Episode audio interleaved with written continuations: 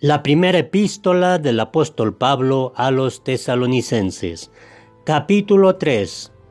Por lo cual, no pudiendo soportarlo más,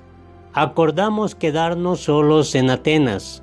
y enviamos a Timoteo, nuestro hermano, servidor de Dios y colaborador nuestro en el Evangelio de Cristo, para confirmaros y exhortaros respecto a vuestra fe a fin de que nadie se inquiete por estas tribulaciones, porque vosotros mismos sabéis que para esto estamos puestos, porque también estando con vosotros os predeceíamos que íbamos a pasar tribulaciones como ha acontecido y sabéis, por lo cual también yo,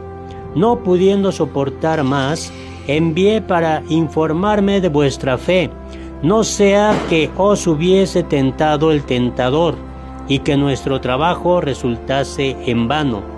Pero cuando Timoteo volvió de vosotros a nosotros y nos dio buenas noticias de vuestra fe y amor, y que siempre nos recordáis con cariño,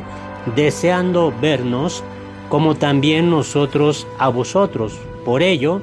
hermanos, en medio de toda nuestra necesidad y aflicción, fuimos consolados de vosotros por medio de vuestra fe,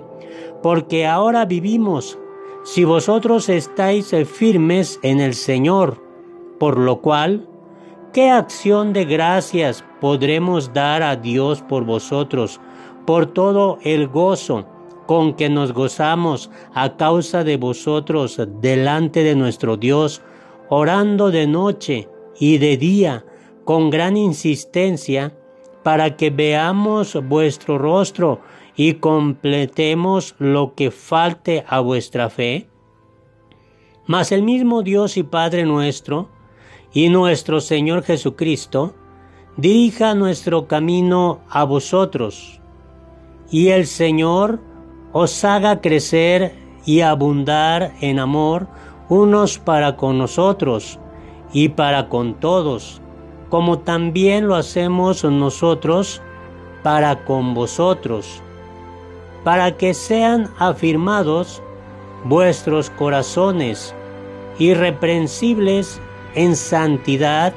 delante de Dios nuestro Padre,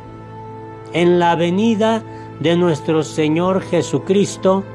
con todos sus santos. Amén.